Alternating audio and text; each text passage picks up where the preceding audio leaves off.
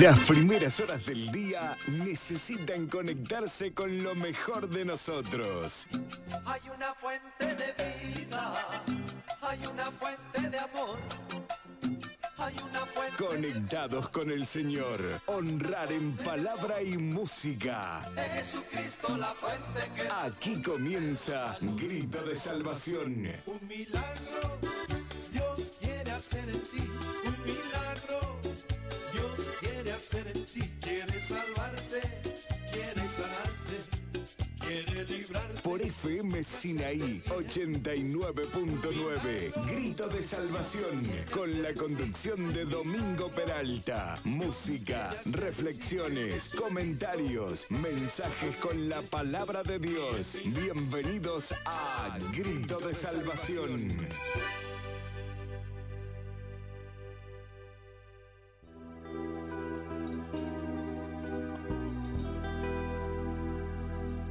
¿Cuántas veces hiciste reír?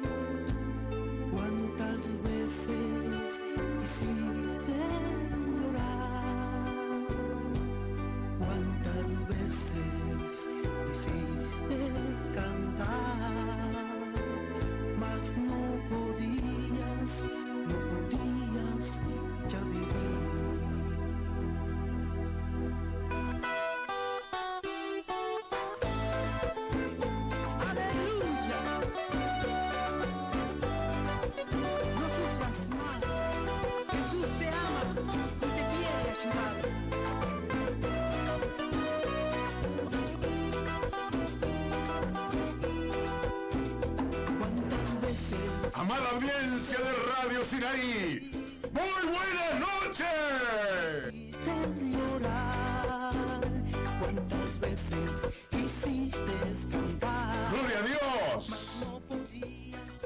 Gracias Señor.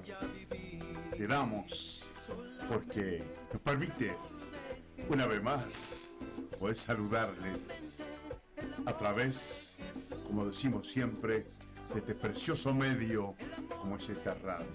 Gracias a Dios por esta radio. Como siempre digo, a mí me ha sido de tanta bendición. Del momento que comenzó la radio cristiana, que empezó allí por renacer, y me gustó tanto cuando un día vengo para mi mamá y me dice, eh, tenemos radio cristiana. Va, qué bueno. Y bueno, me empecé a sentir motivado de poder ir, eh, ir a la radio. Y bueno, como, como en este lugar comenzamos a orar y a orar y a esperar y, y ahí estábamos. Hasta que un día, como a las 10 de la mañana, estaba trabajando y sentí, ahora, estaba con mi hermano justamente, estamos trabajando juntos, sentí, ahora es. Así que digo, "Ah, bueno, qué bueno ahora. Así que fui y le dije a mi hermano, ahí nomás, vamos a comenzar con un programa en la radio. Bueno, y sabes que ya tiempo, tiempito antes, yo tengo un sueño, pero que no era un sueño, no, sino que algo que Dios me mostraba, que yo no sabía, porque como muestra por ahí ciertas cosas que yo no lo entiendo, y tiene un significado. Hay sueños que son sueños nomás, pero hay sueños que son de Dios. Y yo veía delante mío personas sentadas.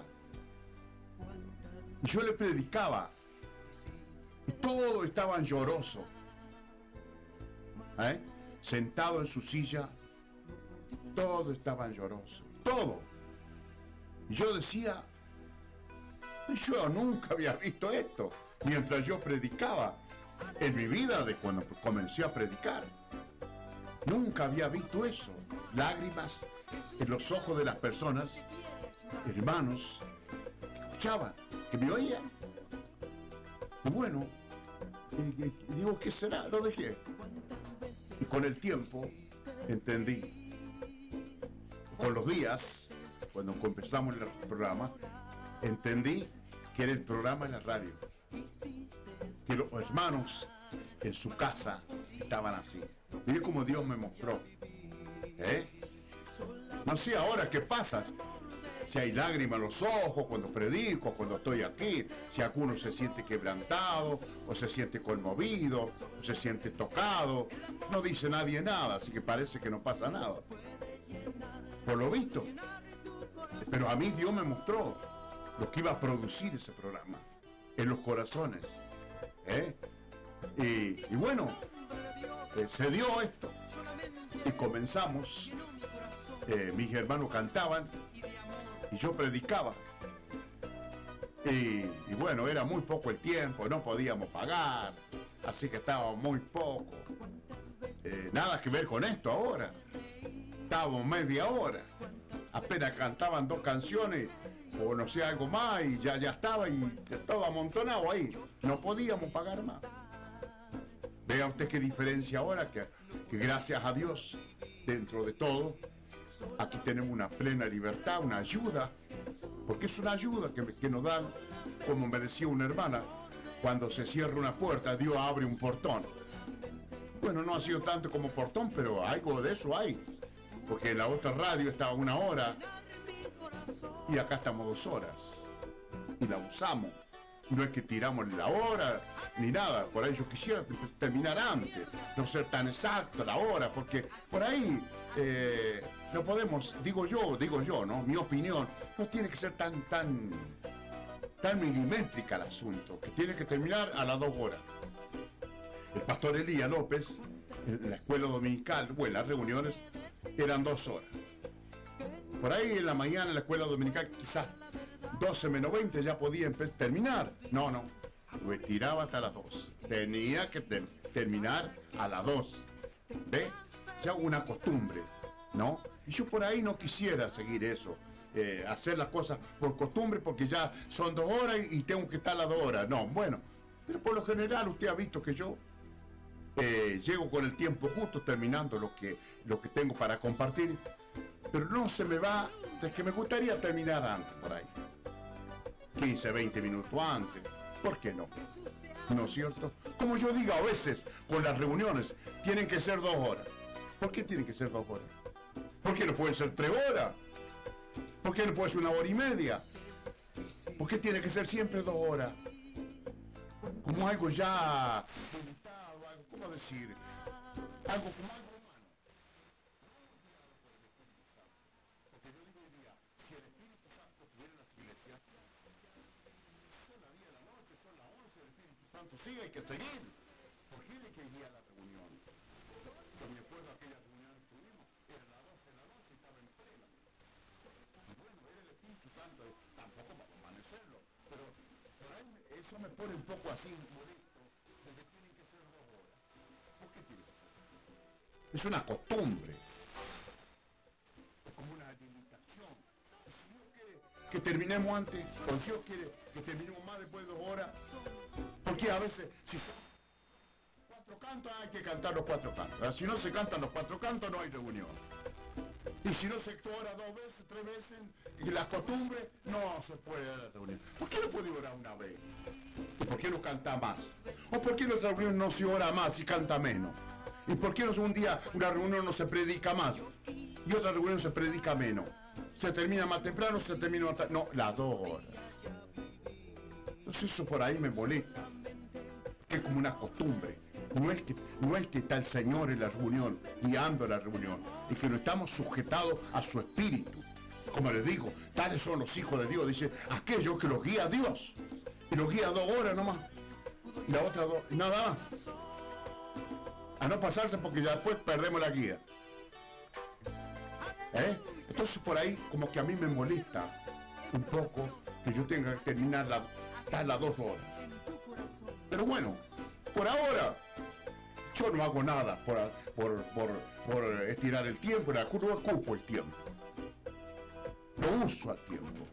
Así que no se extrañe si por ahí en algún día terminamos una hora y media. Si hoy día terminamos a las nueve y media. Porque mire, por ahí muchas veces tenemos eso de oír, pero no de hacer. De oír, pero no obedecer.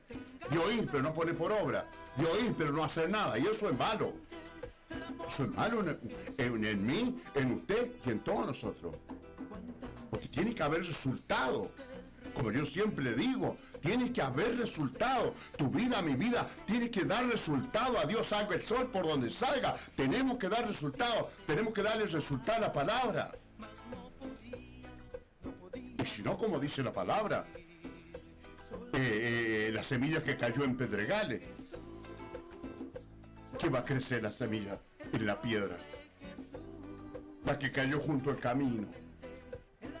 ¿Quién la va a atender esa semilla, esa planta junto al camino? Se toma como una planta silvestre que no tiene dueño.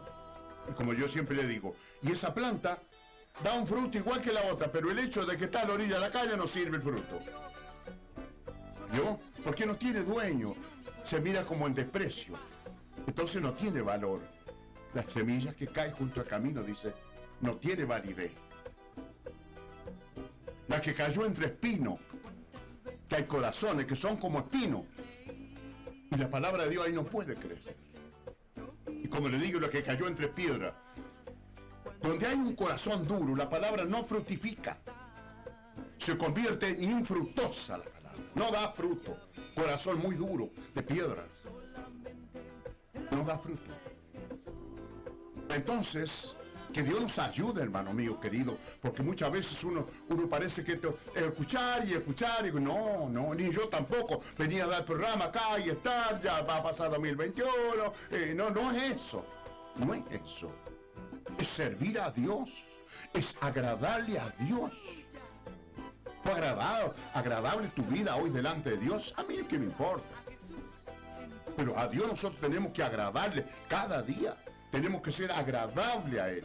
Para que Él un día nos levante para el cielo, nos lleve con Él porque fuimos agradables en esta tierra. Le agradamos a Él y Él se lleva para arriba todo lo que le agrada en esta tierra. ¿Tu vida le agrada a Dios?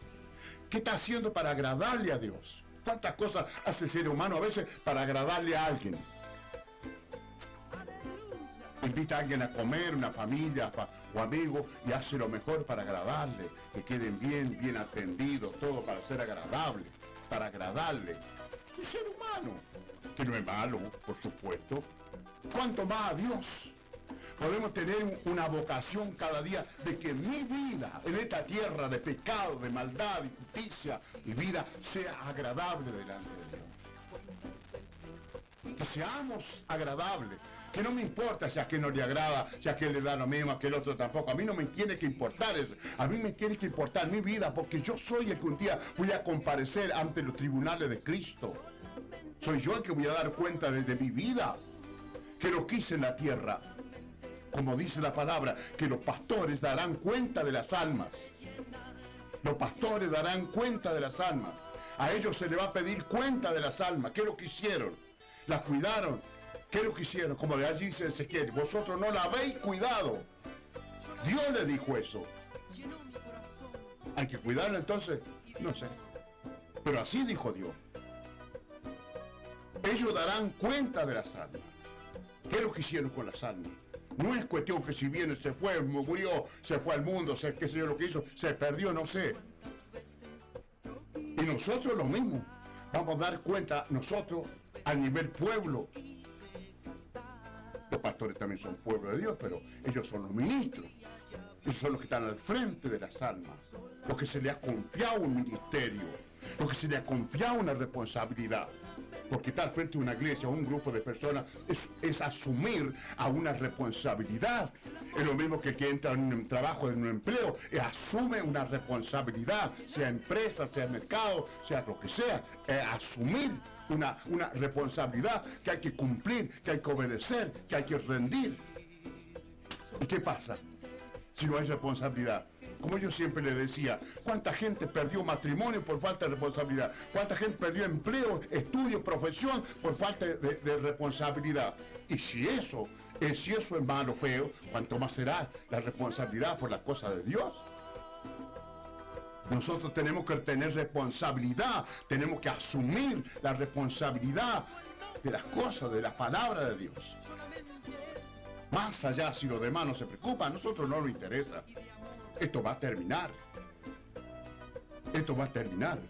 Que se termine la gracia, que se termine eh, eh, el Evangelio de Jesucristo, un lado y otro, porque se, le pasó la edad, llegaron a la edad y terminaron en la tierra, ¿y qué pasó? Yo tengo, mire, tan profundo esto, cuando ya la persona cae en una cama y ya no se va a levantar más, tiene las cosas arregladas. Tiene las cosas arregladas, hombre o mujer. ¿Qué va a hacer ahora? ¿Se acuerda de Isaías cuando Dios le dijo, arregla tu casa porque vas a morir y no va a vivir? Y no le estaba hablando de la casa terrenal, le estaba hablando de su vida. Porque la casa, ¿para qué la va a arreglar? Si está en pecado y la casa está adornada, entonces la casa no te va a salvar. Entonces le estaba hablando de, su vida, que arregle su casa. Y entonces, usted tiene su casa arreglada. Yo tengo la casa arreglada. Tenemos la casa arreglada. Que Dios nos ayude. Esto es serio. Estos días veía un volcán, creo que se lo conté ya. Veía un volcán por internet que no sé en qué país explotó. Y viera usted las llamas que se levantaban. Bueno, usted también lo vio. Unas llamas rojas. Una llamarada tremenda. Y eso me hacía acordar del infierno. La llama del fuego del infierno. Que estarán consumiendo las almas. Y que están consumiendo las almas ahora. Las llamas de fuego del infierno.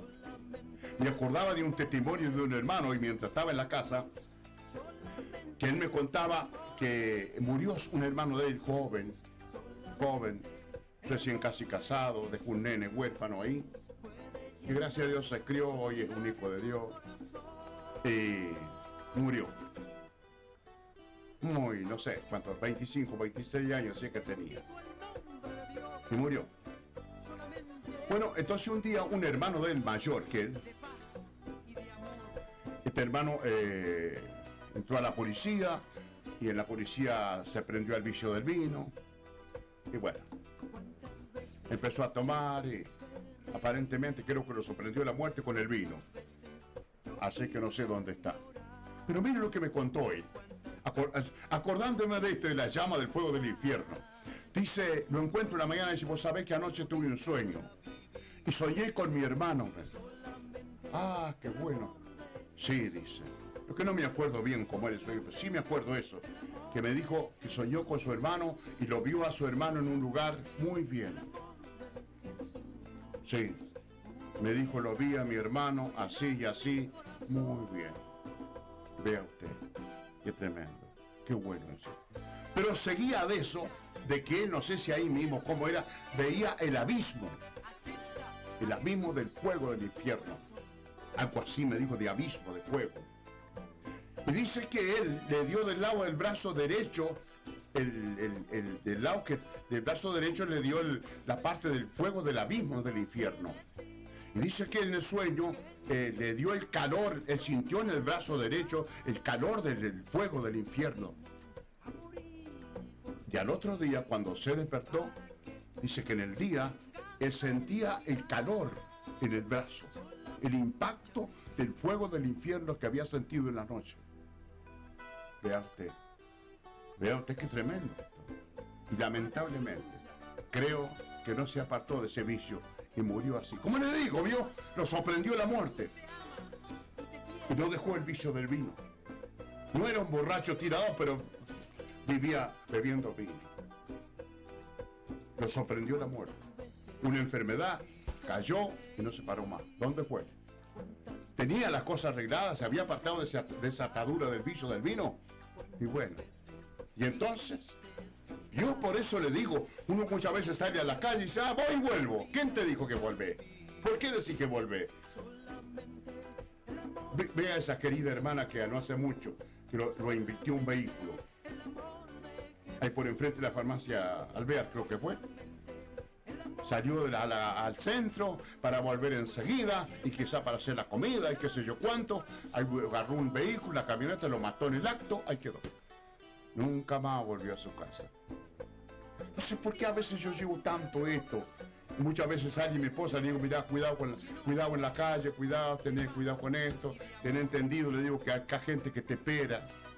Hay gente en la casa que te espera. No te quereremos mucho, pero eh, te esperamos, porque es cierto. Sale un ser querido, uno lo espera. Y a veces la persona que sale no le me ah, va, para no. Pero hay gente en la casa que nos están esperando. Y ya sale y nosotros la estamos esperando. No sé cuándo salgo yo si me esperarán, pero yo la espero. Sea mi hija, sea ella, quien sea, la espero que vuelva. Y a veces la persona sale a la calle sin importarle nada. Lo tiene que importar lo que quedaron en la casa. Son parte nuestra. ¿Sí? Bueno, amada audiencia, que Dios me lo bendiga a esta tarde, que ha estado el calor bastante, pero es la despedida ya. Era despedida del calor. Usted sabe que eh, en el calor, en este tiempo, no hay peligro de las gripes, de los resfríos, de la neumonía y cuantas cosas, lo que con el frío sí. Entonces el calor por ahí es, malo porque lo sentimos y es bueno por el otro lado porque más de una vez protege la salud de la gente. Mía no, porque a mí me protege Cristo. Punto, listo. A mí me protege Cristo. Porque Jesús dijo que, que, que así como la gallina protege su polluelo, le dijo a Jerusalén, el pueblo de Dios, ¿cuántas veces le dijo? Quise acobijarte, quise juntarte, quise protegerte, como la gallina junta su polluelo debajo de su sala y no quisiste. Fíjate, ¿cuántas veces? ¿Cuántas veces te ha querido proteger el Señor? ¿Cuántas veces te quiso traer a su pluma? Mire qué suave la pluma. Eso es Jesús. ¿Eh? Eso es Jesús. Los pollitos, yo cuando era cuando era chico, mi abuelo siempre le digo, ¿vio? Tuvimos mucha gallina en un tiempo y habían pollitos. Y por ahí en invierno, eh, los pollitos, claro, se confiaban y salían. Y resulta que eh, lo, agarraba el frío y, y vol- volvían para la gallina, ¿vio? Y, la gallina, de ahí lo estaba esperando ella ahí nomás. Así que los pollitos apenas llegaban, empezaban a buscarse entre ellas. Y ya venían los otros, y ya venían los otros. Y la gallina se empezaba a abrir cada vez más y extenderse más. Y se empezaban a meter entre las plumas. Yo me gustaba mirarlo, ¿vio? Cómo se protegían ellos en las plumas eh, de, de- de la madre, la gallina. Y algunos sacaban un ojito, así miraban para afuera. bueno, Jesús dijo así. Así te quiere proteger. ¿Quiere que te proteja? Dice que su pueblo no quiso. ¿Cuántas veces no quisiste? No quisiste protección de Dios. Entonces, ¿te protege Jesús no? ¿Te quiere proteger? ¿Te protege? ¿Nos protege? Según ahí sí. Él nos protege. Nosotros tenemos que creer que Él nos protege, que somos protegidos, pero lo tenemos que creer, porque si no lo creemos, Él no lo va a hacer. Todo es por fe. Usted no lo cree, punto, no hay nada para usted. Yo no lo creo, no hay nada para mí. Es para el que lo cree. No lo cree, ahí queda. Lo cree, es para vos, es para usted, es para nosotros. Por eso, amada audiencia, que Dios nos ayude. Que Dios nos ayude, que Dios nos dé fuerza, que Dios tenga misericordia de nosotros y que podamos despertar en las cosas de Dios tremendamente para poder tomarnos, tomarnos en serio de las cosas de Dios. Porque esto va para, va para, va para, para terminar todo. A la forma que va, no sé cuánto, cuánto tiempo ni nada, pero lo que es gracia, lo que es salvación, al rojo vivo. Gracias a Dios por esta libertad que tenemos. Sabe que en otros países están siendo perseguidos, hay persecución terrible, eh, hay iglesias que están siendo perseguidas, están siendo acechadas con cuchillos, personas eh, drogadas que están atacando las iglesias. Eh, qué feo, ¿no? Qué feo, ¿no? Que no se pueden reunir con, tranquilidad porque en cualquier momento pueden ser atacadas. Véate, porque creo que en esta ciudad no pasa eso. Que Dios libre a nuestra ciudad. Por eso tenemos que orar por nuestra ciudad. Usted está orando por la ciudad. Es su ciudad. General Alvear es nuestra ciudad. Y tenemos que orar por General Alvear. Porque dice que nos ha puesto como luminares. Como luminares. Nosotros estamos en esta tierra como luminares. Para alumbrar esta ciudad. Nadie más la va a alumbrar que nosotros. Con la verdadera luz. Jesucristo, el Hijo de Dios.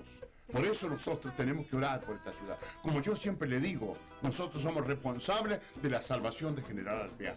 Si General Alvear un día está todo en el infierno, Nosotros tenemos el mensaje de la salvación de Dios para General Alvear. Si General Alvear un día está en el infierno, yo no voy a decir que nosotros somos los culpables, pero nosotros somos los responsables de las almas. Nosotros, nosotros somos responsables. Usted y yo somos responsables. No tenemos que mirar para otro lado, ni hacerlo desentendido, ni ser irresponsable. Porque el hecho que recibimos a Jesucristo, recibimos una responsabilidad en, nuestro, en nuestras vidas. Él nos responsabiliza de su palabra. Por eso llegó la Biblia aquí, porque otros se responsabilizaron de, de, imprimir la Biblia, de trabajar, que tanto habrán trabajado, tanto, para que tengamos hoy día una Biblia en la, en la casa. Tanto, tanto. ¿eh? Bueno, eso no vino así nomás, costó. Y bueno, que a nosotros como no lo costó, nos cuesta comprarla nomás. Pero ¿quién la imprimió? Que Dios nos ayude, amada audiencia. Usted conoce este programa, Grito de Salvación. Allí en los controles está Sebastián, como siempre. Dios bendiga grandemente a Sebastián por su esfuerzo, su voluntad, su, su, buen deseo de servir a Dios de alguna manera, porque eso es todo. Lo terrenal, no podemos vivir sin lo terrenal. Tenemos que trabajar. Yo ya trabajé. Tenemos que trabajar. Eh, pero esto es lo más grande que podemos hacer. Esto es lo que va a quedar para nosotros. Esto es eterno. Lo que hacemos para Dios es eterno. Lo que es de la tierra, en la tierra queda. No tiene más allá. Ahí queda todo. Cuando la persona partió de esta tierra, lo terrenal queda acá. Tenga lo que tenga, sea lo que sea. Lo que nos queda es lo que hicimos para el Señor. Ahí hay un versículo, como dice por ahí una palabra, que después que muere, muere, dice, pero sus obras con ellos siguen. ¿Vio? pero sus obras con ellos siguen. Lo que hicieron en el Señor para Dios, eso no se pierde, con ellos sigue. ¿Qué es lo que hiciste? ¿Qué es lo que está haciendo? Y entonces, ¿qué te va a seguir? Si no está haciendo nada para Dios, ¿qué te va a seguir? Pero sus obras con ellos siguen. ¿Vio? No se pierde. Lo que hicimos para Dios no se pierde, sigue con nosotros. Aún muerto, sigue con nosotros. Lo que nosotros hemos hecho. Así que que Dios bendiga a Sebastián y quien les habla, un hermano suyo en Cristo, Domingo Peralta. Así que gracias a Dios. Eh, vamos a pasar a, a nuestra música, como siempre, y que Dios me lo bendiga.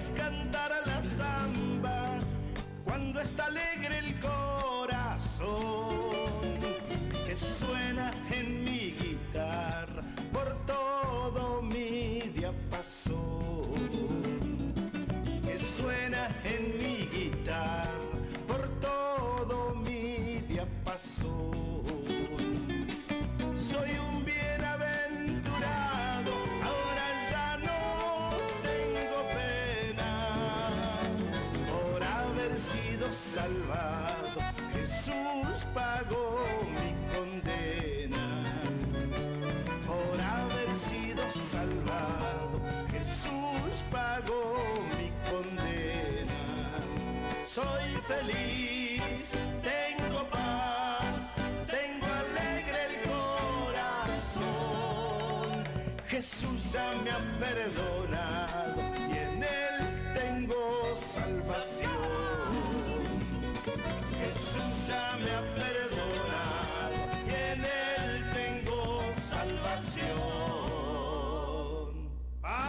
que falta.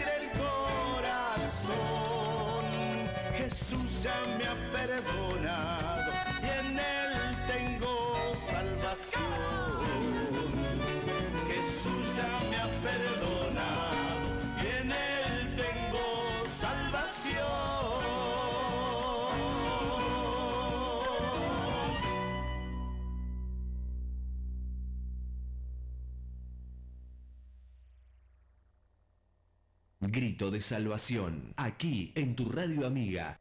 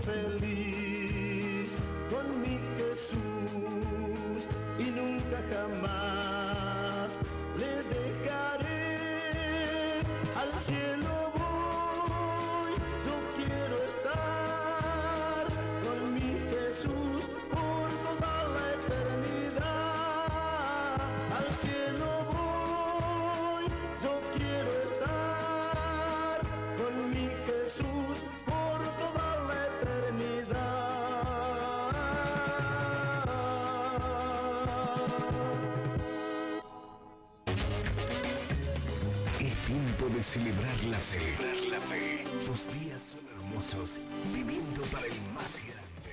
Una sonrisa. FM Sinaí.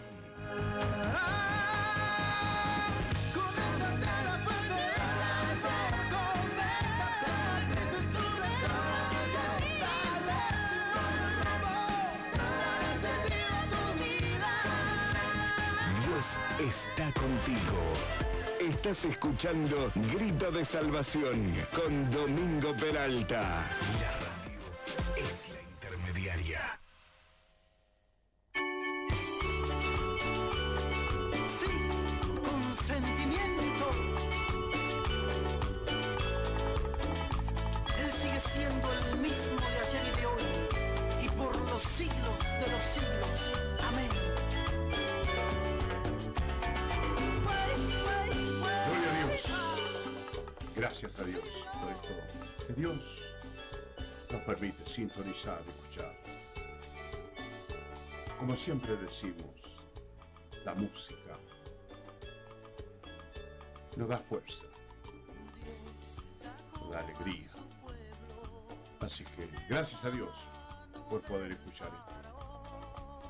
Eh, nuestro teléfono esta noche es 26 25 15 57 06 08 26 25 15 57 06 08 Así está. No sé si está bien dicho, pero. Lo dicho, dicho está. Gloria a Dios. Bueno, me estaba acordando en este momento que en estos días en nuestra ciudad, alrededor, han estado ocurriendo cosas muy, muy feas, lamentablemente. Ustedes se habrán enterado por la radio y todo eso. Me contaban que hoy, hoy, hoy creo que fue, llevaron por delante a ese niño. Estaba jugando la pelota en la calle, no sé cómo. Algo así sale en internet.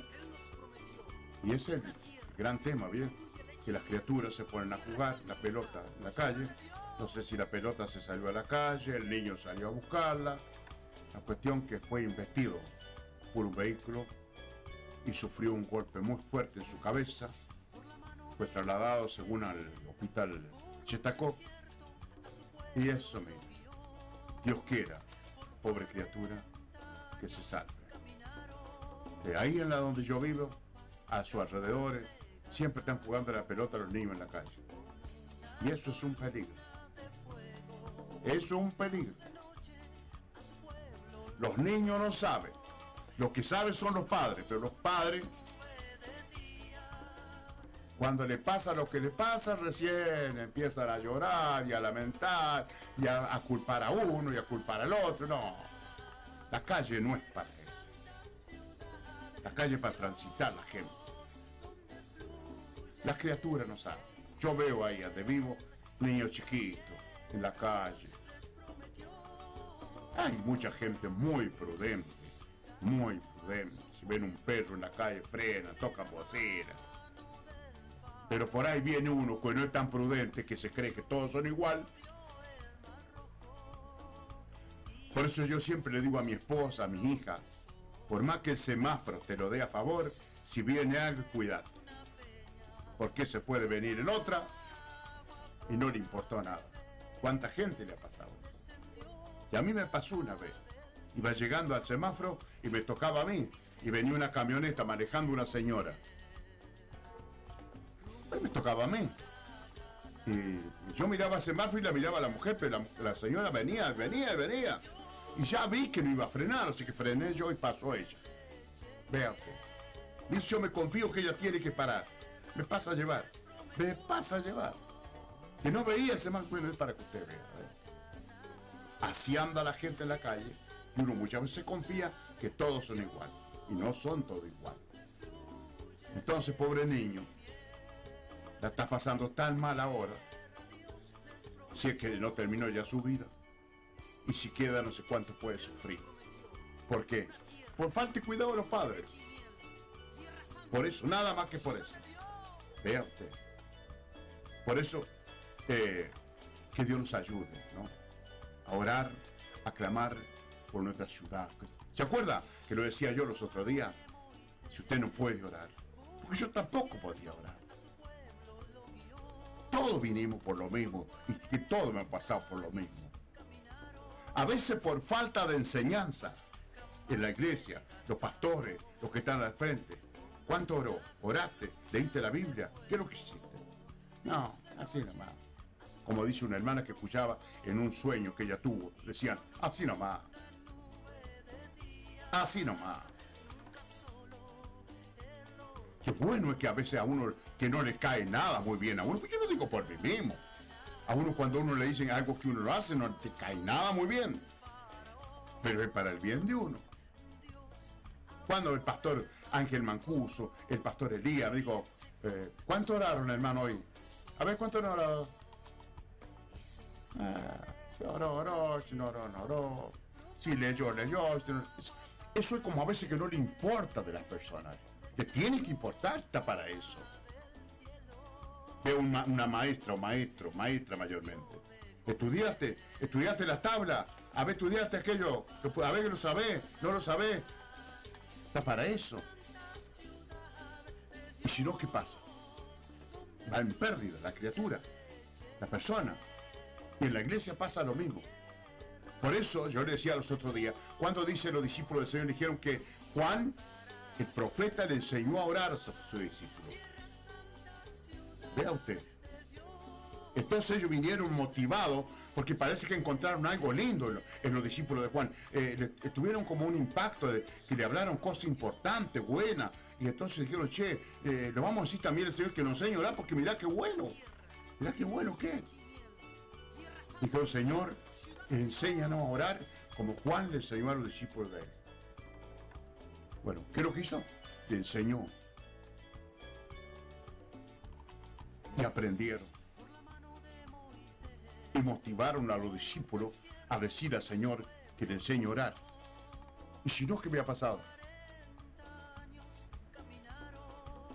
Por eso, eh, yo le decía los otros días, si usted no puede orar,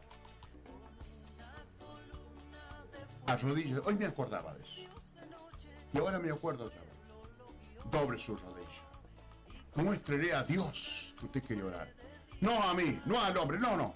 No, a Dios. Muéstrele a Dios que usted quiere orar. Mire, es una mala comparación, ¿no? Perdóneme. Tenemos una perrita que pasa dentro de la casa, de esa, de esa macota que están adentro de la casa, nada más. Nada más que para molestar. Bueno, ella, cuando quiere salir afuera, se para al la puerta. Ya conocemos que quiere salir afuera. ¿Vio?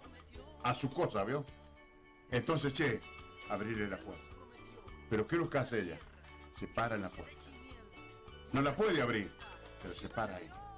Vea usted, ¿cuánto más, cuánto más si nosotros doblamos nuestras rodillas y le mostramos a Dios que queremos orar? Pero no podemos, no, no nos salen palabras. Para esta tierra, para este mundo, ¡oh! Somos resabios, hombre y mujer, ¡ah! ¡Qué labia! ¡ah! Para las cosas de esta tierra, la vanidad toda esta tierra, ¿cómo que? ah? A la lengua llega zapateada a hablar. Pero vamos a orar, vamos a hablar de Dios, vamos a hablar de Jesús, vamos a predicar del Evangelio. Ah, ya no es.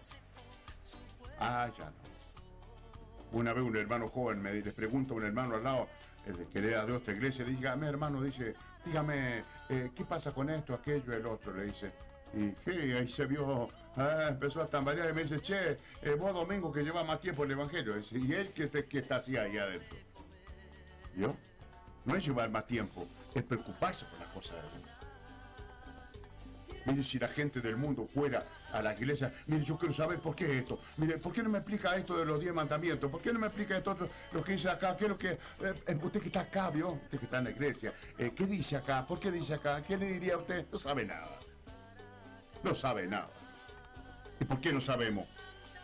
Bueno, a veces porque no nos preocupamos y a veces porque no nos enseñan, como le dije recién. No nos enseñan. A mí nunca me enseñaron más de la predicacioncita del púlpito. Que eso como si me hiciera una coquillita en la oreja. Con la necesidad que yo tenía, como joven, aprender la palabra. Ser instruido en las escrituras. Como el varón ese que yo le decía que era poderoso en las escrituras. ¿Se acuerda ese varón, ese hombre, ese predicador que dice que era poderoso en las escrituras? Bueno eso. Eso es lo que necesita este mundo. Eso es lo que necesita la gente. Hombre que, y mujeres poderosas en la palabra. Congregaciones, iglesia poderosas en la palabra. Anda. Anda cuánto. Amada audiencia, que Dios me los ayude. Y realmente vea usted esa mujer joven que mataron. Bueno, ahí había una polémica grande con el intendente, con el comisario, la policía. Yo lo analicé, yo no que esté en contra de, esa gente pobre, porque eso no tiene reparación. Si vamos a hablar, que consuelo, que lo otro, eso, mire, no hay palabras para eso. Para esos hijos que le mataron la madre. Que me dijeron a mí, ¿vio? Me contaron que, que una de sus hijas estaba indignada con la policía, con el intendente. Pero es como que ellos no tienen la culpa. No puede haber un policía en cada negocio. Según lo que yo veo, no puede, en todos los negocios haber un policía cuidando. Para colmos más a la afuera, a donde pasó, que donde la policía creo que ni va. Y la policía anda, pero anda a saber. Por lo mejor pasó la policía y atacaron a la señora ahí. Tiene que haber uno cuidando en cada negocio o en cada lugar, porque es imposible. Mire, cuando yo trabajé en la terminal de ómnibus, que estaba de 0 hora a 6 de la mañana, la policía no paraba. No paraba. Pasaba de este a oeste, de sur a norte, de este a oeste, de sur a norte, de norte a, a sur, este a oeste, pasaba por la terminal por el medio, pasaba por allá, pasaba por acá. No paran esas camionetas. Y usted va a ver que hay camionetas que están hechos bolsas, hechos pedazos, y llegaron cero kilómetros flamantes, están hechos pedazos, pero porque andan y andan y andan y recorren y recorren. Eso lo vi yo. Entonces no es que la policía a veces no anda, pero no puede estar en todos lados. Lamentablemente, yo digo lo mismo. Que Dios tenga misericordia de esos hijos, de esos hogares, lo que pasó está ahí, pero lo veo muy difícil de que la policía pueda cubrir todo. Y si no, tendrá que tener seguridad cada negocio.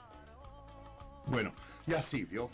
Por eso le digo que nosotros tenemos un gran trabajo que orar por esta ciudad. Que Dios proteja esta ciudad. Que tenga misericordia de esta ciudad. Que Dios guarde esta ciudad. Porque Dios puede guardar. Y Dios puede impedir. Pero que Dios nos dé fuerza.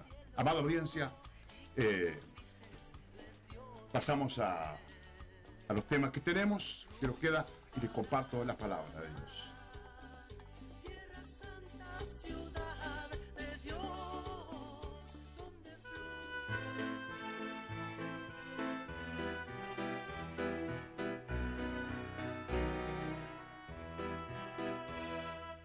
Tierra bendita y divina es la de Palestina, donde nació Jesús. Eres de las naciones cumbres, bañada por la lumbre que derramó su luz.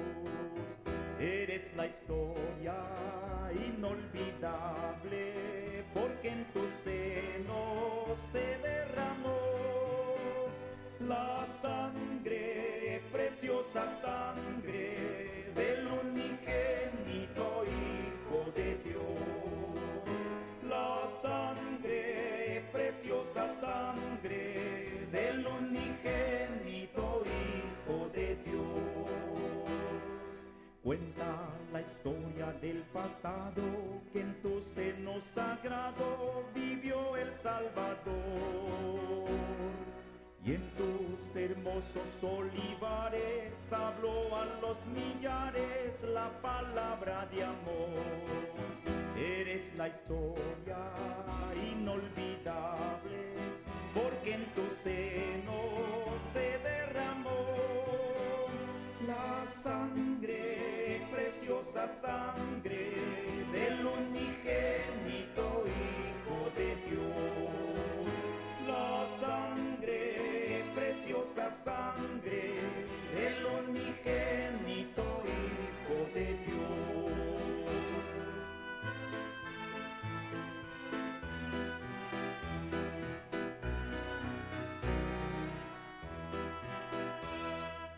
Quedan de ti testigos mudos que son los viejos muros de la Jerusalén. Viejas paredes destruidas que si tuvieran vida nos hablarían también. Eres la historia inolvidable porque en tu seno se derramó la sangre coração.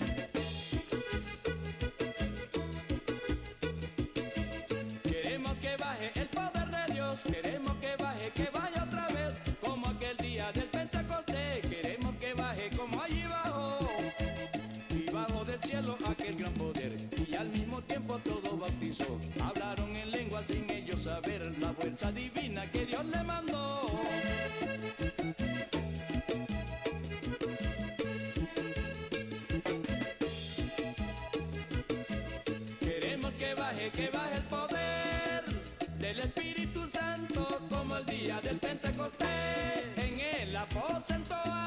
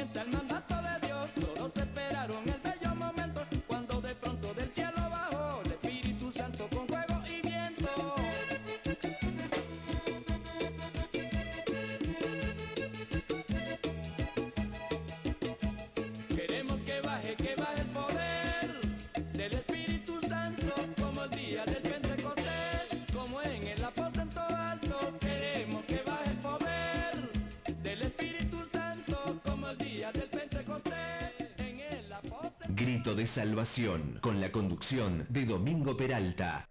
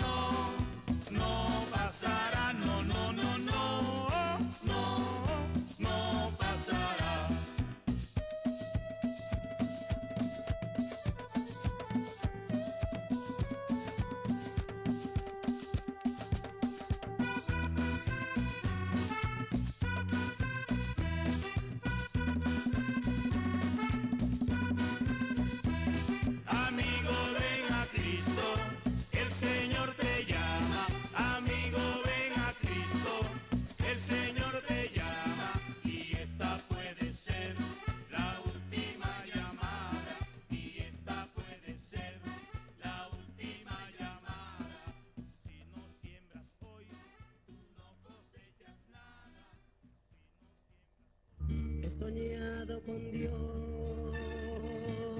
Y en el sueño decía,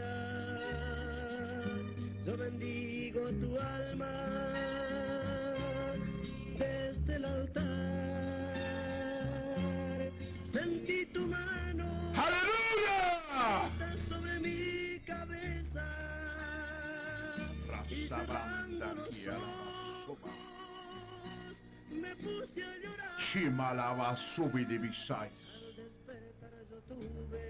Riba sama lava shima. Shima lava subidibisai. Burra bacanda la chica maya que alaba suba. Riba lava sama. Lava shima lava subidibisai. Oh, masima labai subisa. Risa mahaya shima. ¡Aleluya! La sangre de Jesucristo, el Hijo de Dios, tiene poder. ¡Aleluya! Ramashima Lamasobi Divisai. Oh, Shimalai Subai Ribisa. Shimalaba Suba. Riba la basama. Alaba Shima Alaba Supi Divisai. Este sueño me guió. La sangre de Jesucristo tiene poder, Padre. En el altar yo pude En el nombre de Jesús, recibirte, mi Dios. clamo por los que están en sintonía. Ahora soy feliz. Que esta palabra, que esta lectura. No les sea un libro más. No les sea una lectura más. Porque no es una lectura más. Es la palabra del Dios vivo. Es la inspiración divina del cielo. Que Dios impidió, inspiró a los hombres a escribir. El hombre es tan poca cosa en esta tierra. bendito Dios usó su mano para escribir su bendita palabra. Yo clamo delante de ti, Señor, que tenga misericordia de los que escuchan tu palabra. Tu palabra habla del oído incircunciso. Que así como en la circuncisión se les trae algo al niño varón de sus miembros. Así también dice que hay una circuncisión en el oído del hombre y de la mujer. Y así como se le trae al varoncito algo de su, de su, de su, de su persona, así también el hombre y la mujer tienen que sacar algo de su oído, tiene que traer algo de su oído humano, terrenal, tiene que circuncidar algo, tiene que sacar algo, tiene que cortar algo de su oído. Tiene que terminar con algo para que pueda oír la palabra. Dice incircunciso de oído y de corazón. Si el oído no es circuncidado por el Espíritu de Dios, no va a recibir la palabra. El corazón incircunciso, si no ha sacado toda la inmundicia, toda la basura, no tendrá lugar la palabra. No tendrá cabida la palabra. Porque está ocupado con la inmundicia de esta tierra, de este mundo. En el nombre de Jesucristo yo clamo. Que hayan oído circuncidado. Porque según la, la circuncisión humana, era para pureza del ser humano. Era para pureza.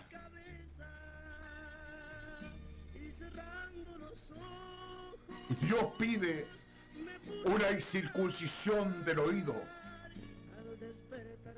para que pueda recibir la palabra limpia de Dios. Si el oído no está circuncidado, no podrá oír la palabra de Dios. Porque tendrá el impedimento allá adentro el oído para captar la voz de Dios. para captar la voz de Dios en su tiempo, en su hora. Cuando el hombre y la mujer tienen que oír a Dios, le guste o no le guste, tienen que oír a Dios. Para salvación o para juicio, tienen que oír. Usamahan tarashika. Ramashima Rabasubi de. ¡Aleluya! Yo clamo por los que están en su Su alma gime. Su alma clama por el agua viva. Porque la palabra de Dios es un agua viva. La palabra de Dios es un pan vivo. Es una comida que tiene vida eterna. La palabra de Dios es un agua que tiene vida eterna. El que recibe esta palabra recibe el agua de vida. Nunca más tendrá sed. Porque está hablando de la salvación de Dios. Usamahanta la chica. Ramashima alabasubi levisais. O así kamai aquí alaba soba. O así kamai aquí alaba sama. Lava sama, lava sima, lava sobe levisai. Arranca de los oídos aquello que impide escuchar. Como dice, con sus oídos oyen pesadamente. El hombre y la mujer mientras vive le da lo mismo. Pero un día va a dejar esta tierra. Tenga misericordia. Clamo por esos hogares donde está su radio encendida. No es vanidad, es tu palabra, por la cual este planeta Tierra está sostenido.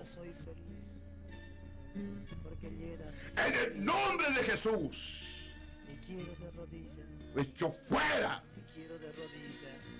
todo lo que causa distracción, desaliento, incredulidad, costumbre. Vida que no tiene ningún propósito con las palabras de Dios. Que la escuchan por costumbre. Pero no es costumbre Esta palabra va a terminar. Solo tú sabes cuándo va a terminar. Pero va a terminar la gracia. Va a terminar el perdón y de la misericordia de Dios con el hombre y la mujer. Pobre, rico, sabio, ignorante, negro, rubio, quien sea. La puerta se cierra. ¡Aleluya! Fluye Espíritu Santo. Fluye Espíritu Santo en el nombre de Jesús. Fluye ahora. Satura el ambiente de cada corazón, de cada mente, de cada vida. Satura el ambiente.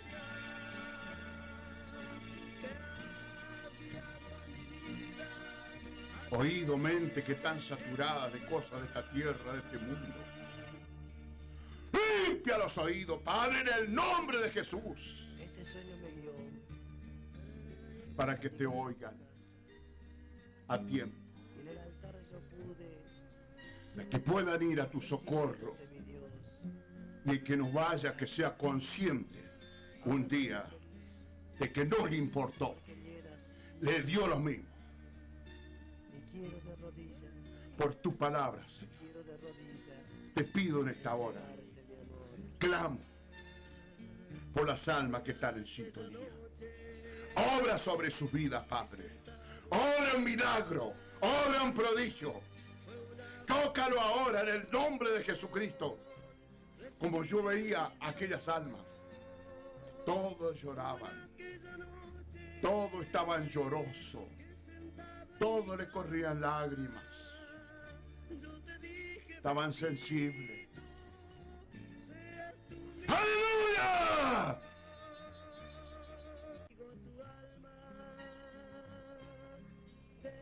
Gracias Jesús. Gracias Padre. Bendita sobre mi cabeza y cerrando los ojos me puse a llorar. Al despertar yo tuve tuve alivio en mi alma. Parecía verdad todo lo que pasó. Me senté en la cama y oré al Padre Eterno. Isaías. dije, "Bendito Libro de Isaías. Capítulo 20 29.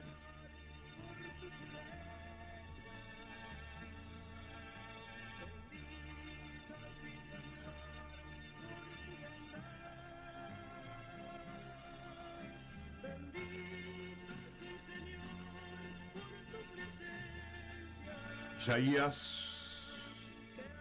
capítulo 29.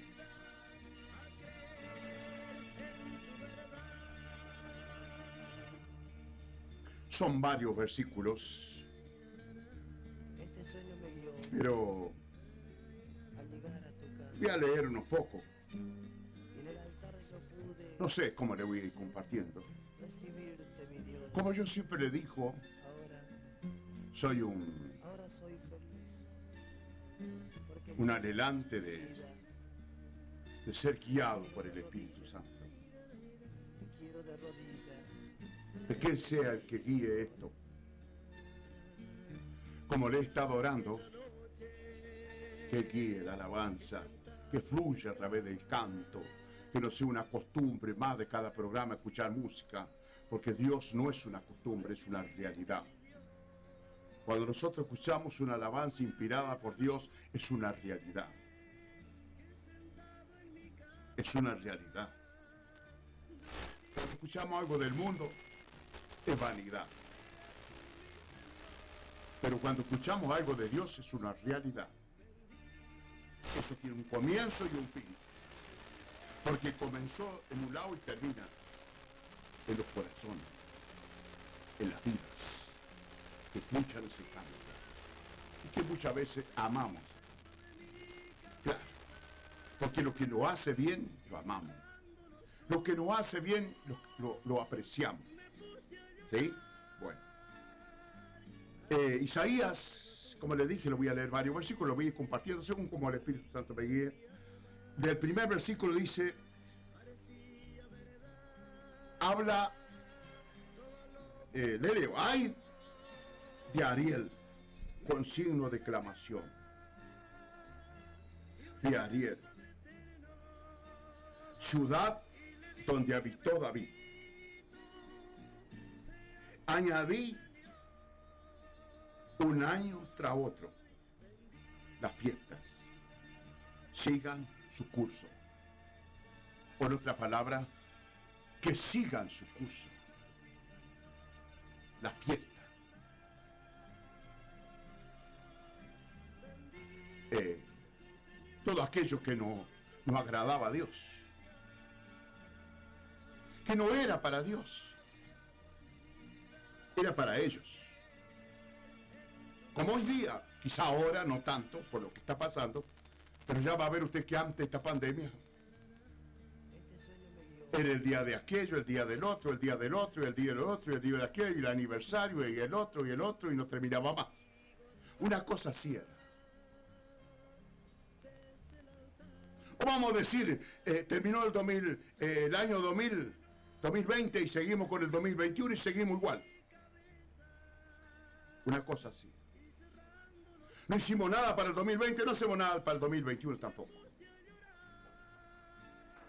No cambiamos de vida, no, no, no, no hubo nada, ni un cambio de nada, seguimos igual ahora. Vamos enganchando un año con el otro año, seguimos la misma vida. El que pecaba sigue pecando, el que seguía, eh, eh, sigue el mismo curso, una cosa así era. Y dice Ariel, es un nombre tan lindo, a usted, dice, En hebreo, Ariel significaba, significa león de Dios.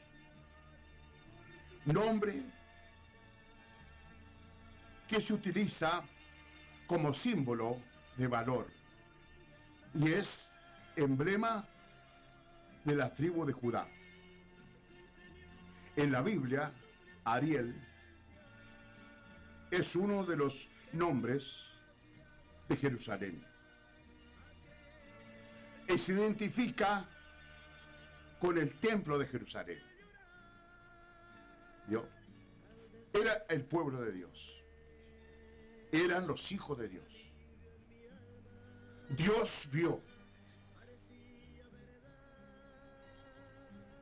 la situación de la vida del pueblo de Dios, de los hijos de Dios, cómo vivían, cuál era la vida que llevaba en cuanto a hijo de Dios, en cuanto a pueblo de Dios, de fiesta en fiesta, en lo que es carne, en lo que es vanidad, y por qué no decir que mundo.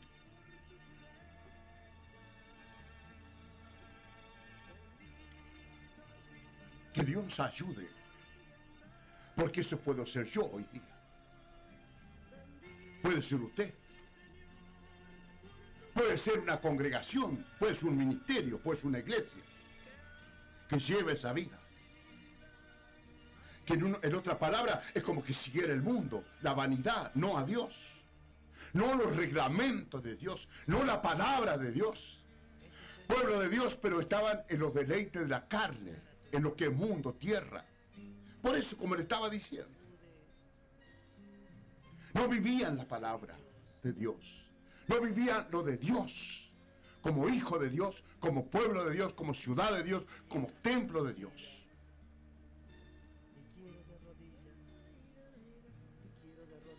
Mas yo pondré a Ariel en apretura y será desconsolada y triste. Será a mí como Ariel. ¿Qué es lo que trae todo ese descuido espiritual? Tristeza, soledad. Y será desconsolada. Cuando que la palabra de Dios dice que Dios es Dios de toda consolación. Sin embargo, dice que será desconsolada y triste. Y triste, desconsolada. ¿Por qué? Por eso. Porque seguían la carne, lo humano, lo terrenal, lo físico, pero no lo de Dios. Que una de las cosas que está pasando hoy día en muchos cristianismos en este mundo, en esta tierra, que ya se han desviado de la palabra, ya vivan más cosas de esta tierra que de, que de Dios. Tengo algo ahí para compartirle, y cuando Dios me dé la libertad para compartirle sobre lo que están haciendo los cristianos. Que por ahí por internet usted habrá visto algo de aquí mismo, de esta ciudad, lo que están haciendo cierto cristianismo. Vanidad. Vanidad. Carnalidad. Eso no es de Dios. Eso no es de la palabra de Dios lo que están haciendo. Lo he visto yo. Eso no está en la Biblia. ¿Por qué hacen eso? Porque están vacíos de Dios, porque están vacíos de la palabra, porque, porque no tienen nada de Dios y, y buscan de llenar con algo ese vacío. Porque eso es lo que hace el hombre y la mujer. O lo llena con las cosas de esta tierra o lo llena con Dios, con algo lo tiene que llenar. Y esa gente está vacía de Dios. No tiene nada de Dios, entonces tiene como una sed, como un hambre, como una molestia y acude a esas vanidades del mundo. Así estaban estos. Añadí, le dijo. Año tras años. Como les decía, comenzó el año 2021 y sigue lo mismo. Usted cambió en algo. Está haciendo algo distinto. Usted que se congrega, usted que está en un lugar, que usted se congrega. ¿Qué es lo que hace? ¿Qué es lo que está haciendo de lo que va el 2021? A ver, dígame. ¿Qué, qué emprendió en la obra de Dios? En lo que es Biblia, en lo que es palabra de Dios. A ver, ¿qué emprendió? Dios vio aquello. Que no se ocupaba ante Él. No atendían a Él. Como allí, aquella, aquellas mujeres cuando Jesús llegó, ¿se acuerdan? Una la atendió, lo recibió, lo escuchaba y la otra hacía lo que quería. Hoy día está pasando igual, sin una duda. Que hay alguien que están escuchando la palabra, hay alguien que están escuchando a Jesús, la palabra de Dios. Pero así hay otros que le da lo mismo. Se congregan por costumbre, se escudan tras de las cuatro paredes, pero están secos como palo de Dios. No tienen nada, están vacíos. Y se cubren, se cubren con el lugar de reunión. Pregúntele cuánto leen, pregúntele cuánto oran, pregúntele cuánto ayunan esos que se congregan. A ver, pregúntele por gusto, a ver cuánto ayunan en la semana o en el mes. Pregúntele, ya- va a ver qué respuesta. Ni saben lo que es el ayuno y la oración, ni le- leer la palabra. Pero se congregan y sacan pechos por eso. Y están más perdidos que el mundo. Como hace mucho yo leí un versículo que es una literatura que decía perdido entre la iglesia. Eso pasa hoy. Yo pensaba de Judas como Jesús instruyó a Judas.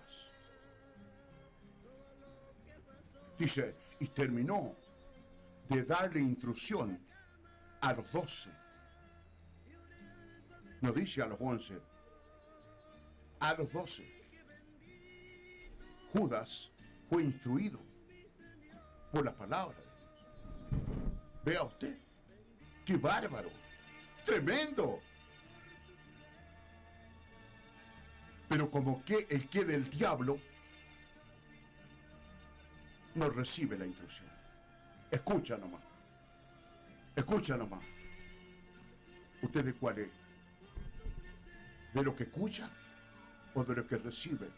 ¿De lo que ponen por obra o de lo que escuchan? El hijo de perdición no escucha, no pone por obra. Porque si él hubiese puesto por obra, se hubiese salvado. Pero él no tenía la palabra.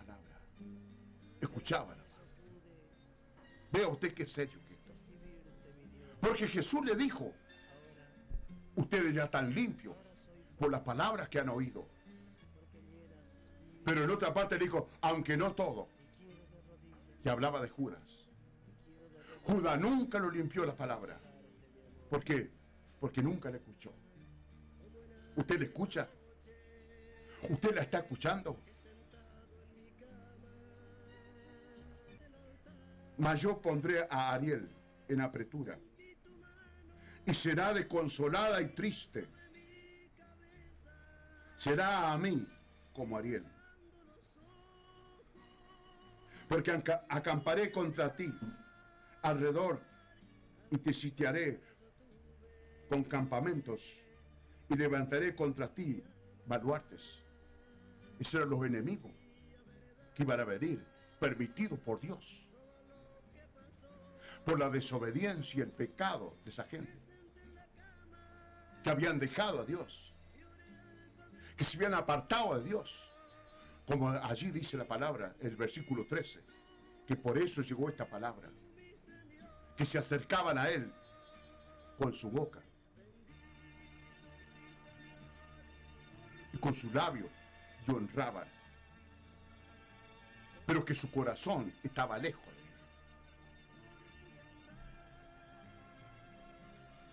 Entonces será humillada. El verso 4. Entonces será humillada cuando se encuentre sitiada por los enemigos, sitiada por la enfermedad, sitiada por el problema, sitiada por tantas cosas. El hombre y la mujer, el hijo de Dios y la mujer cristiana, hijo de Dios, pueblo de Dios. Lo que le puede pasar cuando no atiende las cosas de Dios como la tiene que atender.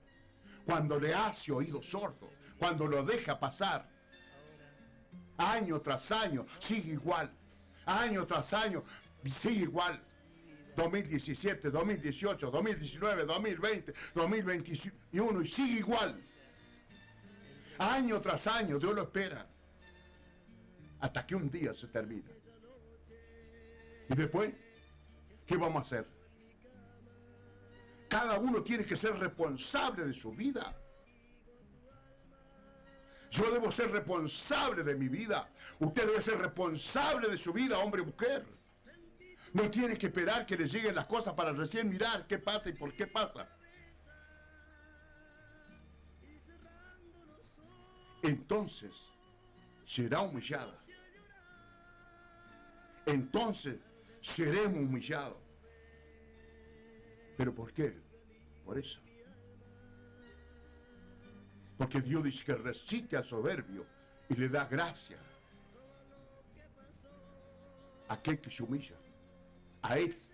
A Él hay que humillarse. No al hombre, a Él. El verso 6 dice, por Jehová de los ejércitos será visitada con truenos, con terremotos. Vea usted. Están habiendo terremotos tremendamente. Pero eso no es por, por, por, por sí. Es que Dios está en eso. Por terremotos. Y todo era por eso. Todo era causa de, de su, de su desobediencia, de su pecado, de su canalidad, de su liviandad, de la vida liviana de pecado que llevaban. No obedecía, no hacían caso a nadie. Y Dios dijo que iba a derramar sueños sobre los profetas.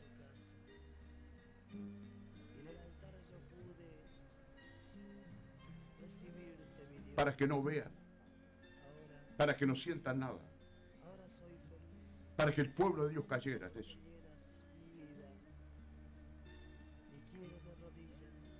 Por Jehová de los ejércitos será visitada con truenos, con terremotos y con gran ruido, con torbellino y con tempestad y llama de fuego consumidor. Sabes que a mí me hace pensar de esa profecía de- del- del- del viento solano. En el Antiguo Testamento habla de eso.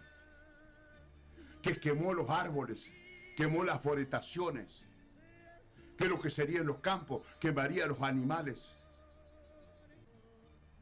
Usted sabe lo que es. Yo estoy latente a eso. Que si esa profecía de Dios se va a cumplir. Y vamos a amanecer un día con 50 grados de calor. ¿Y qué va a hacer? Cuando se le empiece a quemar el techo. ¿Qué va a hacer? Cuando se empieza a derretir la membrana, que tanto templo usa membrana. ¿Qué va a hacer? Está avisado. Si esa profecía de Dios no clamamos, se va a cumplir. Vea lo que dice acá. Por Jehová de los ejércitos será visitada. Mira qué visita, ¿no? Donde está viendo terremotos, es, es que Dios está visitando esos lugares. Está visitando esas naciones. Está, está visitando esos, esos países. En la visita de Dios. ¿Cómo andan las cosas? ¿Cómo están las cosas? ¿Cómo andan? ¿Eh? Ahí se mueve, se sacude la, la pared, las mesas, sillas, todo. ¿Cómo andan, muchachos? ¿Qué pasó? ¿Por qué disparan? No disparen. No son tan fuertes. ¿Por qué disparan? ¿Por qué disparan los hombres para afuera si son tan fuertes? Ah, que le caiga el techo encima. ¿Eh? Se acaban los valientes, los fuertes ahí. Pero eso es lo que envía Dios. Por Jehová de los ejércitos será visitada con truenos, con terremotos y con gran ruido, con torbellino y con tempestad y llama de fuego consumidor.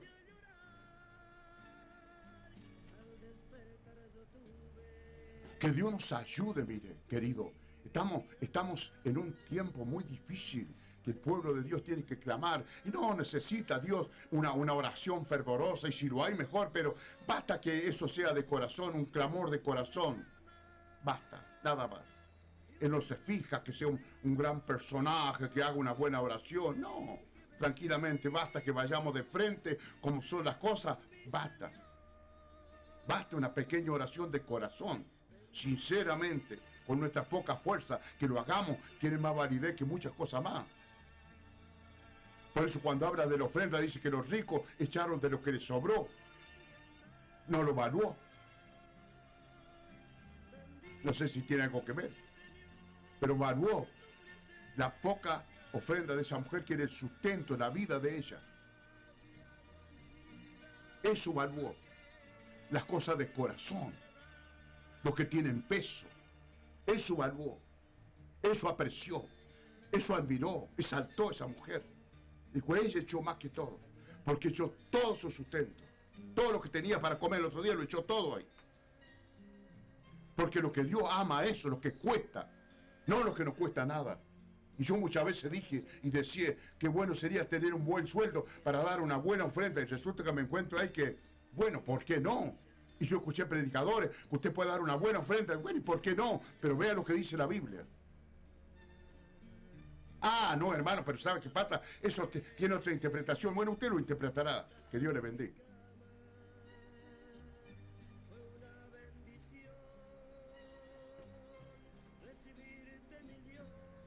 Dice el verso 9.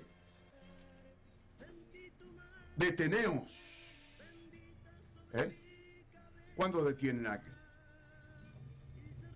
Y a veces cuando va disparando. Y a veces porque lo quieren controlar.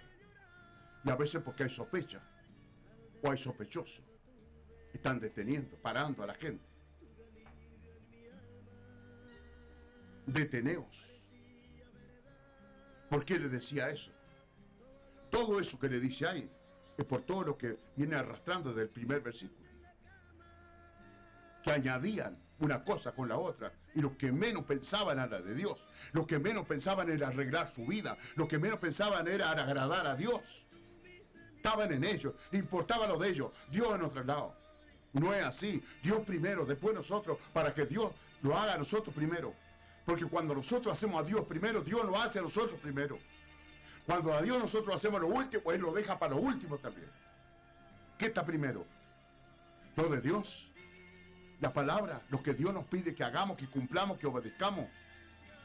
O que estemos calentando banco.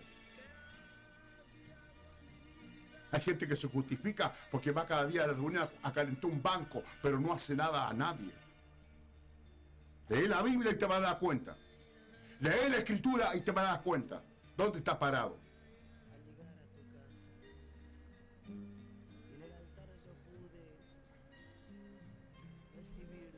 Deteneos y maravillaos, ofuscaos, cegaos y embriagaos y no de vino. Temblad y no de sidra. Porque Jehová derramó sobre vosotros espíritus de sueño y cerró los ojos de vuestros profetas y puso velo sobre vuestra cabeza. Sobre vuestra cabeza. Y puso velo sobre las cabezas de vuestros videntes. Y os será toda visión, como palabra del libro sellado, el cual si dijeran al que lee y que sabe leer, y le dijeren, lee ahora esto, dirá no puedo, porque está sellado. ¿Sabe que así? Así va a ser cuando la iglesia haya sido levantada. Así va a ser la Biblia, igual, tal cual. La Biblia, esta Biblia, va a ser como un libro sellado. Terminó. Fin. Así dice que era todo lo que era visión. No, no entendían. No podían entender. Era como un libro sellado, porque no podían entender. No podían saber. Y la Biblia va a ser igual, tal cual. Ahora usted abre la Biblia y se queda espantado de lo que lee, maravilloso de lo que lee. Pero en aquel entonces ya no, ya no, no, no, para nada. Dice, no, no puedo leer. No puedo leer. Pedían que lean. No podían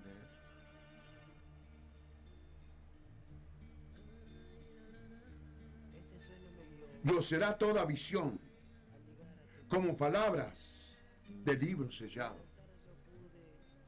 Toda visión de Dios, toda visión que viniera, sería como un libro cerrado, sellado. ¿Por qué? Por eso mismo. Por la desobediencia, por el abandono espiritual que tenía. Que solamente se ocupaban de las cosas terrenales, humanas, de lo que perece, de la vanidad, de la carnalidad, que es una de las cosas que hoy día hay tanto pueblo que está así.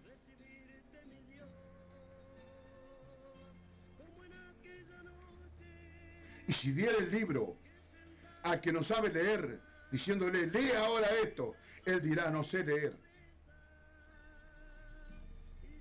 Dice pues el Señor, porque este pueblo se acerca a mí con su boca,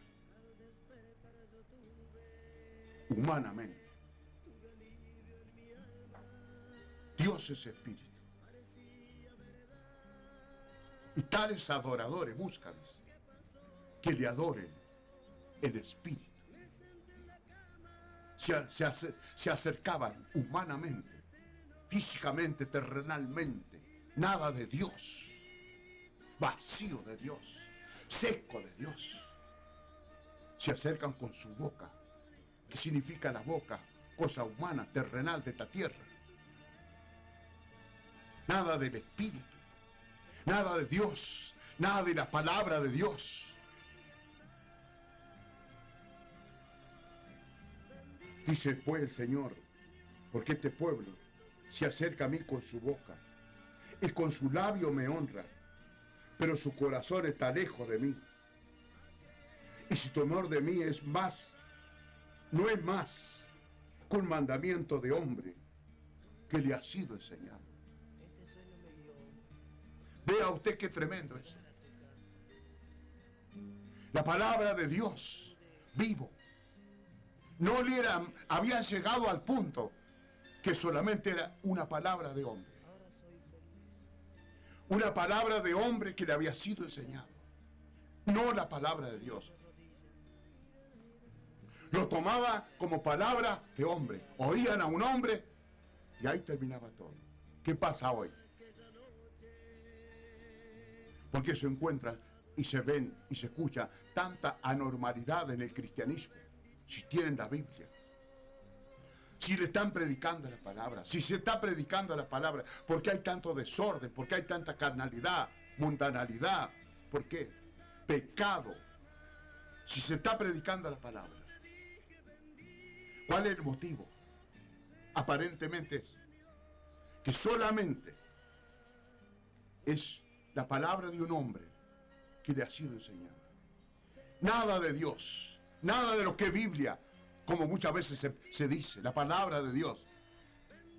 Pero aparentemente no es palabra de Dios. Es una palabra más. Comienza en el hombre y termina en el hombre. No tiene más nada. Y entonces, que Dios nos ayude. Amada audiencia, que Dios nos ayude. Quiero leerle ahí para ir terminando, en el libro de Filipense,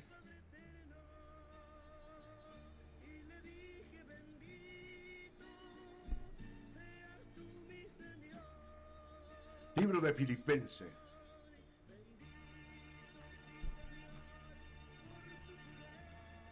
el capítulo 3, le leo del verso 17 en especial lo que le quiero compartir el 19, pero le leo del verso 17 que dice, hermanos, sé imitadores de mí y mirá a lo que así se conducen, según el ejemplo que tenéis de nosotros. Porque por ahí andan muchos, de los cuales os dije muchas veces, Y aún ahora lo digo llorando, que son enemigos de la cruz de Cristo. ¿Vio? Vea usted, ser enemigo de la cruz de Cristo, ser enemigo de la palabra de Dios, del sacrificio de Jesucristo en la cruz del Calvario, de la muerte de Jesucristo. Mire lo que llega y no está hablando de mundo, ¿eh? porque el mundo está perdido, así que eh, le da lo mismo. ¿Qué le vamos a decir al mundo? Está hablando de cristianismo. Se volvieron enemigos de la muerte de Jesucristo en la cruz del Calvario.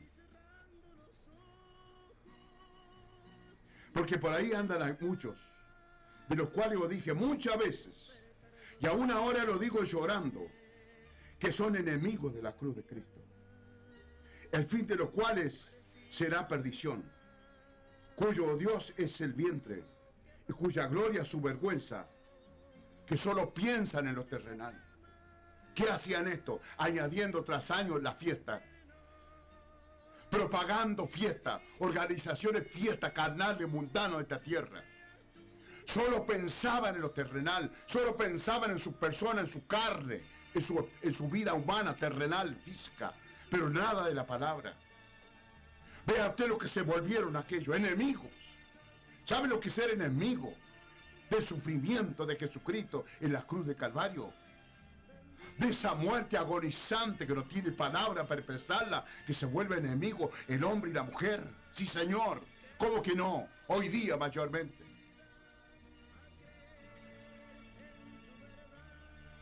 El fin de los cuales será perdición, cuyo Dios es el vientre, cuya gloria es su vergüenza que solo piensan en lo terrenal, piensan en las cosas de este mundo, en lo que es perdición, en lo que es vanidad, en lo que es pecado, en lo que es contaminación. Solo piensan eso. Vea usted lo que dice, piensan. No es así nomás, piensan en lo terrenal. Y por allí dice una palabra, hace morir lo terrenal hacer perecer lo terrenal, hacer desaparecer lo terrenal de tu vida, hombre o mujer, para que pueda agradar a Dios y para que un día pueda ascender a la presencia de Dios, tiene que hacer morir lo terrenal en su vida, en su corazón, en su vida, en su ser. Porque si no hace morir lo terrenal en su vida, lo terrenal lo hará morir un día. Usabam daki alabashim. Oh, ramamamamama. Shima la ba ba ba ba suba la ba. Urra makanda kia sama kia lava soba.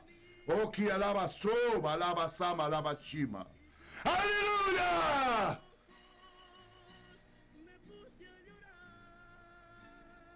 Colosense, con eso termino. Colosenses. Capítulo 3 también.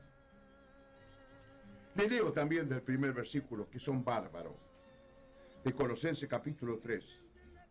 Si pues habéis resucitado con Cristo, buscad las cosas de arriba, donde está Cristo sentado a la diestra de Dios. Y esta gente que piensa en lo terrenal. ¿Cuándo? El cristianismo que hoy está en la tierra y solo piensa en lo terrenal. Orar cuándo? Leer la escritura cuándo?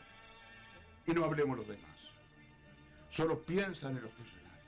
Solo piensan en lo que perece. Solo piensan en lo que es muerte. En lo que es condenación de este mundo. Carne. Carne. Carne. Carne. Usabam daqui a la vacía. Si pues habéis resucitado con Cristo, buscad las cosas de arriba, donde está Cristo sentado a la diestra de Dios. Poner la mira en las cosas de arriba y no en la de la tierra. Esta gente que vivía de fiesta en fiesta. ¿A dónde tenía puesta la vista? ¿A dónde miraba? ¿A dónde mira usted? Usted cristiano, cristiana, iglesia, ¿a dónde mira? ¿Dónde está mirando ahora, 2021? ¿Dónde está mirando?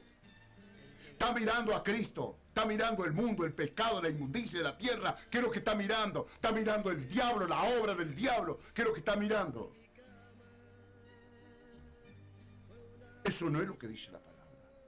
Aquella gente, capítulo 29 de Isaías, solo miraba las cosas terrenales. Y si usted está mirando eso, está tan perdido como ellos. Si usted está como ellos, siguiendo lo, mismo, el mismo, la misma trayecto- trayectoria de 2020, usted está tan perdido como ellos. Usted está tan perdido como el mismísimo demonio. Usted está tan perdido como el mismo diablo. Y como estaba esa gente, ¿no sabían la palabra? Claro que la sabían. ¿No sabían lo que tenían que hacer? Claro que lo sabían. Si era el pueblo de Dios. ¿Cómo que no van a saber? ¿Y entonces? ¿Por qué no lo hacían?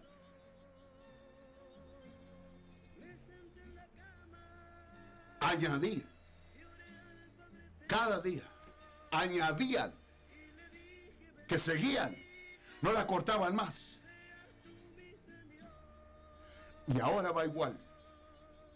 El cristianismo. No todos. No, no, señor, perdóneme. Todo no. Todo no. Nunca podemos ir todo. Pero de ahí en más no sé quién.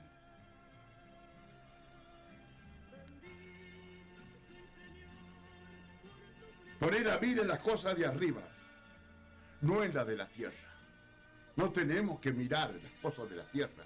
Si bien es cierto, estamos en esta tierra y tenemos que trabajar, o el que trabaja, el que no trabaja, tenemos que obtener las cosas de esta tierra.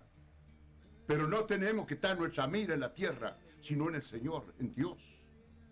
Nosotros tenemos que mirar a Dios a través de la palabra de Dios. El hombre y la mujer que mira la palabra de Dios, mira a Dios, porque no tiene otro, otro medio por donde mirar a Dios.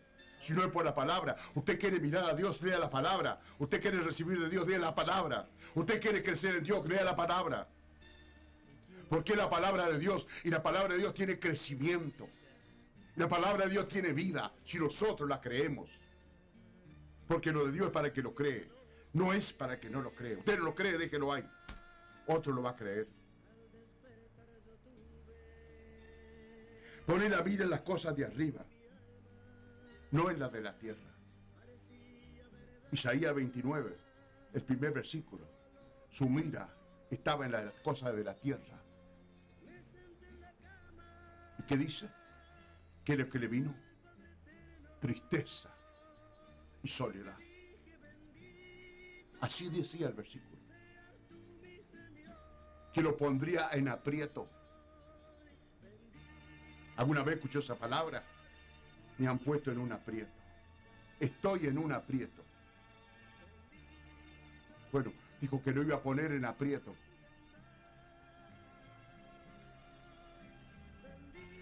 Porque lo que menos se acordaban era de Dios. Poner la mira en las cosas de arriba, no en la de la tierra. Porque habéis muerto. Vuestra vida está escondida en Cristo, en Dios. Cuando Cristo vuestra vida se manifieste, entonces vosotros también seréis manifestados con Él en gloria. ¡Ay, qué bueno! Manifestado con Él en gloria. Y por allí dice un versículo, no sea que os alejéis avergonzados. Así dice un versículo. No sea que os alejé avergonzado aquel día.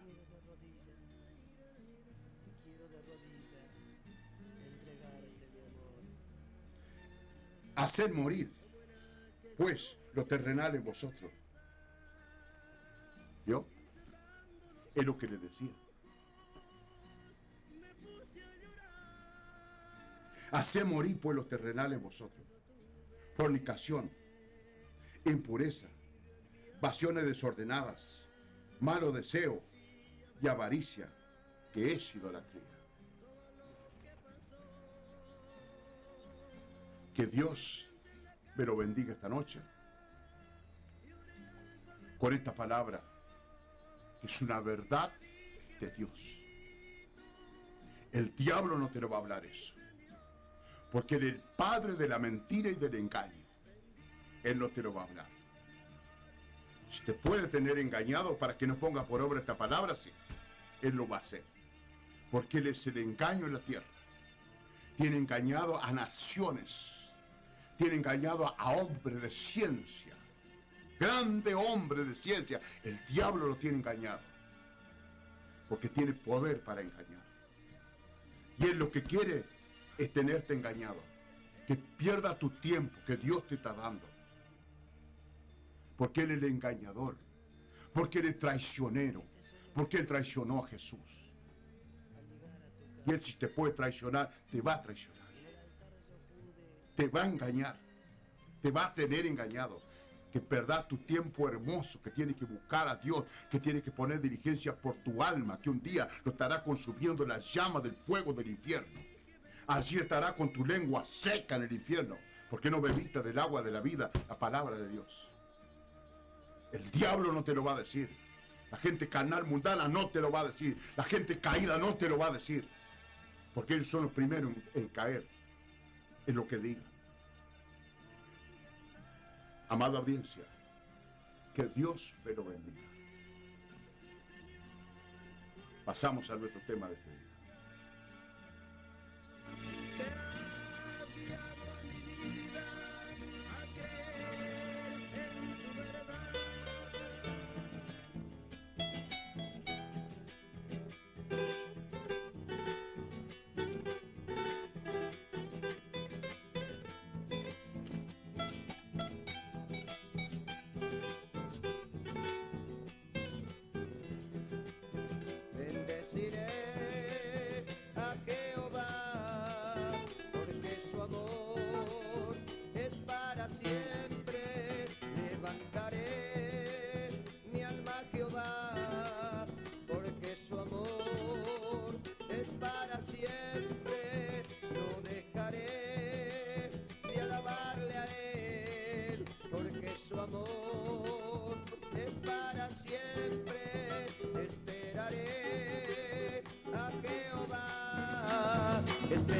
Mía y castillo mío.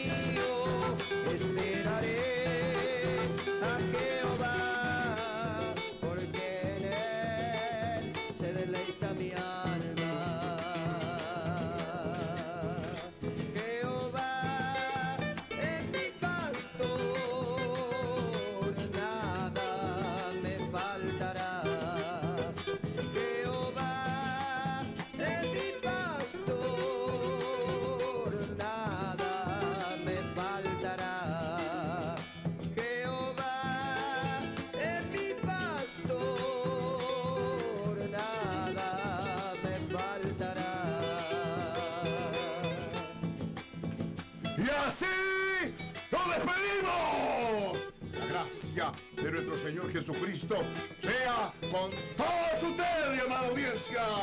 Como siempre, le deseamos de corazón que mañana tenga muy buen día domingo. Ganó la compañía del glorioso, del poderoso, del invencible, el Cristo de la gloria. ¡Salud! ¡Paz para todos! porque su amor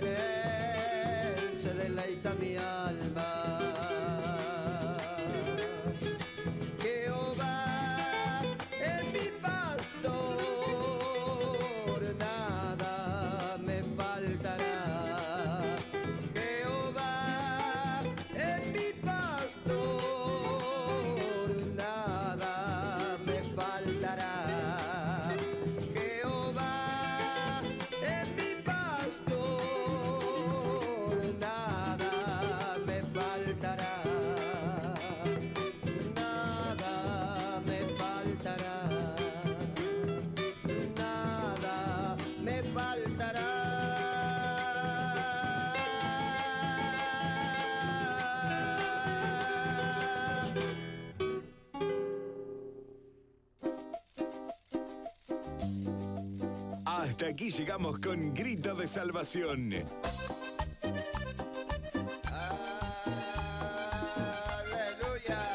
Hasta aquí llegamos con grito de salvación. Nuestro encuentro de esperanza, palabra, fe, aliento por FM Sinaí 89.9. Eres tú. Domingo Peralta se despide. Hasta la próxima. Con Jesús vas a vencer. Con Él estás seguro.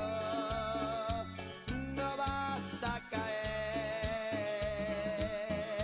Gracias por compartir con nosotros. Bendiciones. Siga en la frecuencia 89.9 FM Sinaí. Vencer.